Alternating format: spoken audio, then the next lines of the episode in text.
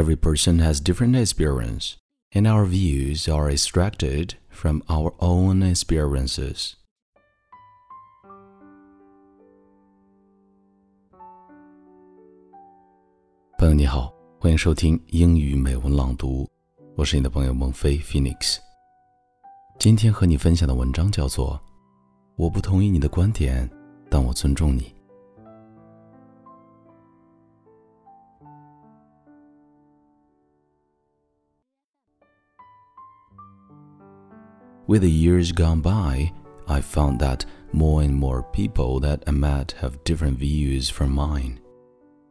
Sometimes I couldn't even use the word different to describe this, because our views were almost conflicting. In the past, I used to tend to argue with people like this. I always wanted to persuade them all and make them accept my view while admitting that they themselves were wrong. But as time passed by, I gradually came to realize that what I had been doing might be not right. Every person has different experience, and our views are extracted from our own experiences. There are too much subjective things in these views, and we think there is no need to question these beliefs. But when you ask yourself, why are these beliefs right?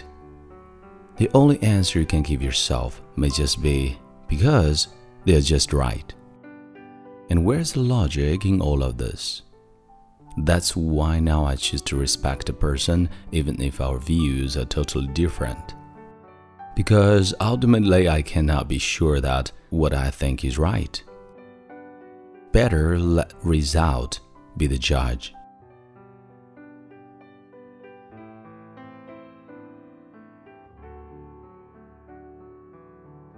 你现在收听的是英语美文朗读，本期节目到这里就结束了。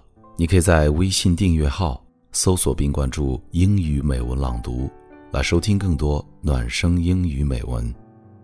我是你的朋友孟非 Phoenix，谢谢你的收听，我们下次再会。Thanks for listening and see you next time.